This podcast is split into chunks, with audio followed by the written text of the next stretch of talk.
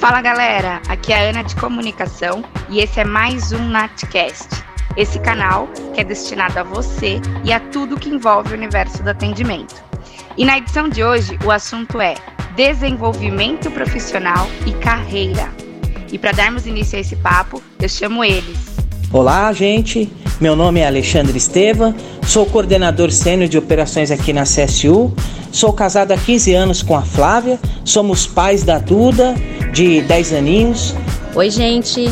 Meu nome é Daniela Francelino, fui convidada a participar do podcast da Natura para falar um pouco da minha trajetória profissional e vida, falando um pouco da minha trajetória de vida. Sou casada há 18 anos e tenho um filho de 15 anos que eu considero como a minha herança. Oiê, eu sou a Aquila, tenho 32 anos, eu atuo como supervisora de treinamento na CSU, atendendo ao produto Natura. Bom, então vamos lá. Queria começar por você, Dani Monteiro. Me conta um pouco sobre você e sobre a sua trajetória profissional. Falando um pouco da minha trajetória profissional, é, eu tenho 18 anos, né, dentro de um call center. Entrei numa empresa chamada Atento Brasil, que hoje ela é conhecida, né, bastante também no ramo de call center, em 2004. Entrei como operadora, né, eu entrei como operadora do Unibanco, na época, operadora de saque. É, em 2005, eu fui promovida é, na mesma célula que eu atuava como líder com 25 operadores atuando aí. Em 2007, eu fui convidada para trabalhar como supervisora de retenção. Era uma coisa totalmente diferente do que eu fazia, mas era um segmento novo dentro do produto e deu muito certo. Em 2009, eu fui promovida também para um outro setor dentro do mesmo cliente, que é para trabalhar na frente de back-office. E bacana que é, eu já tinha passado por saque, já tinha passado por retenção, e aí eu comecei a atuar em back-office, que era uma nova uma nova modalidade dentro de skill, que é como a gente fala. E dentro é, dos anos que eu trabalhei como supervisora de back-office, eu recebi o convite para ser prestar né, um processo para virar coordenadora. E quando eu me deparei, a coordenação era dentro da Natura. Né, dentro da empresa que eu trabalhava lá tinha um produto Natura e por, e por é, escolha né, da minha atuação da onde que eu estava eu fui convidada a participar desse processo. Passei fiquei seis meses como coordenadora da Natura como a Natura é, finalizou o contrato na empresa eles saíram e eu continuei, como era nova aí de, de função, continuei dentro é, da própria empresa Atento Brasil e me fizeram uma minha realocação para dois produtos, que era Ticket, eu cuidava, passei a cuidar da Ticket e do Grupo Aliança. Após isso, é, se passaram mais ou menos um ano, por minha atuação, eu fui convidada a trabalhar na operação do Sem Parar, virei gestora, fui promovida, fiquei no Sem Parar até o ano de 2017 e passado o, o, alguns anos que eu fiquei dentro dessa operação, eu recebi o convite para prestar um processo seletivo dentro da CSU para ser gerente é, aqui da Natura dentro da empresa da CSU. E, e, eu fiquei muito feliz, né? Porque é muito gratificante fazer parte do time Natura e, e, e fico muito feliz por fazer parte dessa jornada aí, o, o quanto que dentro da minha carreira é, eu pude aprender e estou aprendendo. Muito bom, que história fascinante, Dani. Muito obrigada por compartilhá-la com a gente. Agora, falando um pouco sobre liderança, Aquila, para você, o que é ser um bom líder e quais são as competências essenciais para ser um bom líder? Me conta aí. Ser um bom líder é aquele que sabe servir e está disposto a servir. E as competências essenciais é ser um bom ouvinte.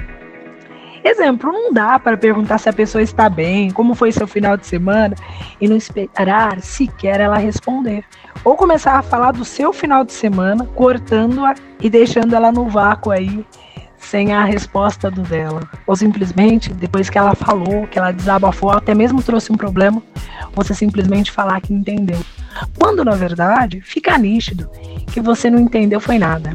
Tem que ter atenção aos detalhes. Sabe aquele simples bom dia, boa tarde, tudo bem?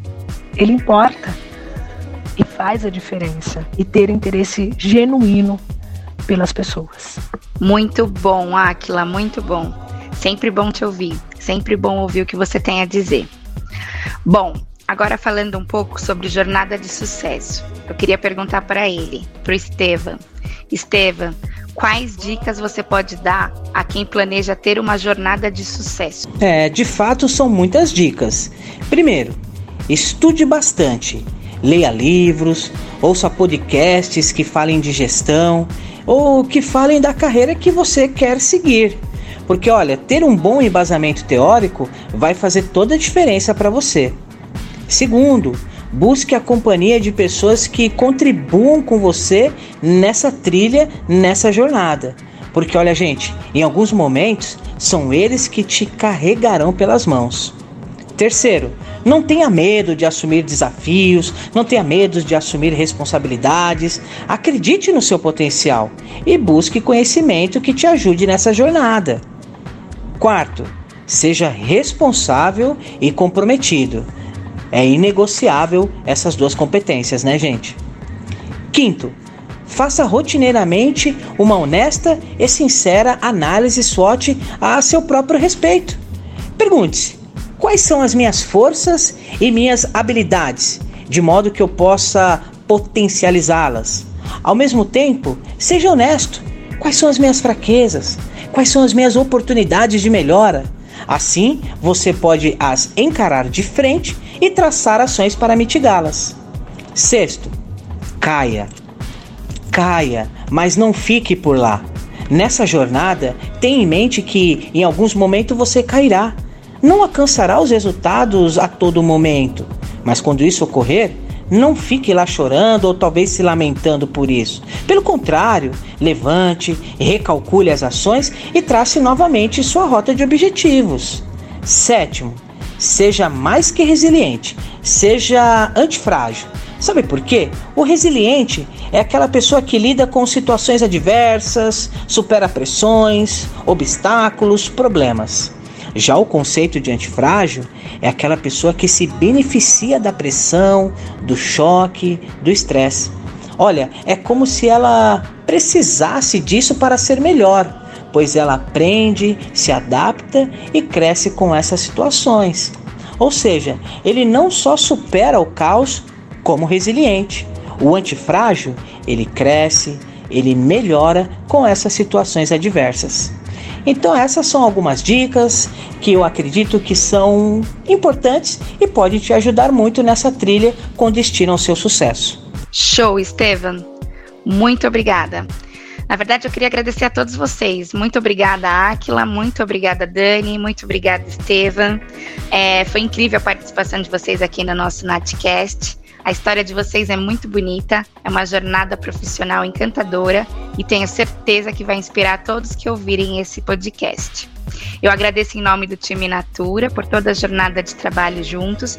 Sem vocês, a gente não conseguiria alcançar um atendimento de excelência como é o nosso. Muito obrigada, gente. Até a próxima.